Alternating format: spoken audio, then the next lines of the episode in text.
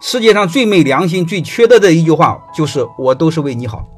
这句话，父母给孩子说，老师给学生说，老板给员工说，这是最扯、最流氓的一句话。但是说这句话的人，感觉是最高尚、最伟大的人，